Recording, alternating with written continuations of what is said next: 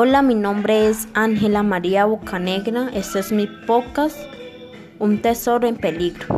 No es nuestro país, pero sí nuestro planeta. 20% de oxígeno de la Tierra. Es el hogar de animales, plantas y tribus. Es nuestro pulmón. En la selva amazónica, la primer mujer y el primer hombre se miraron con curiosidad. Era raro lo que tenían entre las piernas. ¿Te has cortado? preguntó el hombre. No, dijo ella, siempre ha sido así. Él la examinó de cerca, se rascó la cabeza. Allí había una llaga abierta, dijo él. No comas yucas ni platas, ninguna fruta que se raje al madurar. Yo te curaré. Échate en la hamaca y descansa. Ella obedeció. Con paciencia tragó los menjuanjes de hierba y se dejó aplicar las pomadas y los engüentos.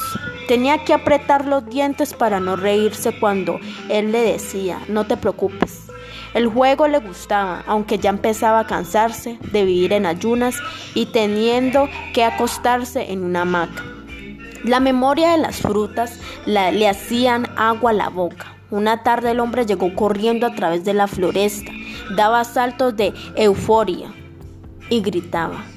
Lo encontré, lo encontré. Acabé de ver al mono curando a la mona en la copa de un árbol. ¿Es así? dijo el hombre, aproximándose a la mujer. Cuando terminó el largo abrazo, un aroma espeso de flores y frutas invadió el aire de los cuerpos que yacían juntos se desprendían vapores y fulgores jamás vistos, y era tanta su hermosura que se morirían de vergüenza los soles y los dioses. Gracias.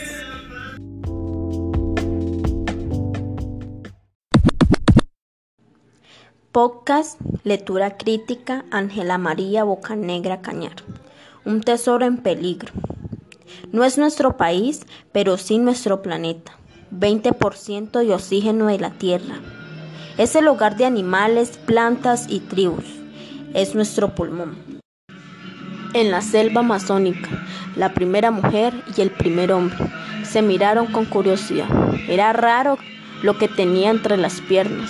¿Te han cortado? preguntó el hombre. No, dijo ella, siempre he sido así. Él la examinó de cerca, se rascó la cabeza. Allí había una llaga abierta, dijo. No comas yucas ni plátanos, ni ninguna fruta que se raje al madurar. Yo te curaré. Échate en la hamaca y descansa. Ella obedeció, con paciencia tragó las menjuanjes de hierbas y se dejó aplicar las pomadas y los enguentos.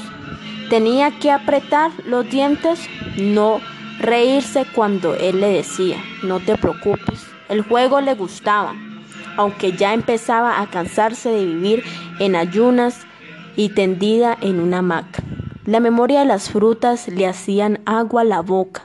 Una tarde el hombre llegó corriendo a través de la floresta, daba saltos de en furia y gritaba.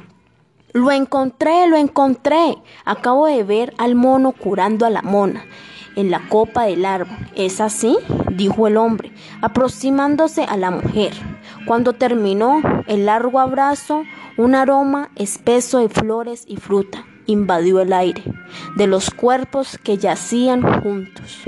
Se desprendían vapores y fulgores jamás vistos, y era tanta su hermosura que se morían de vergüenza los soles y los dioses. Gracias.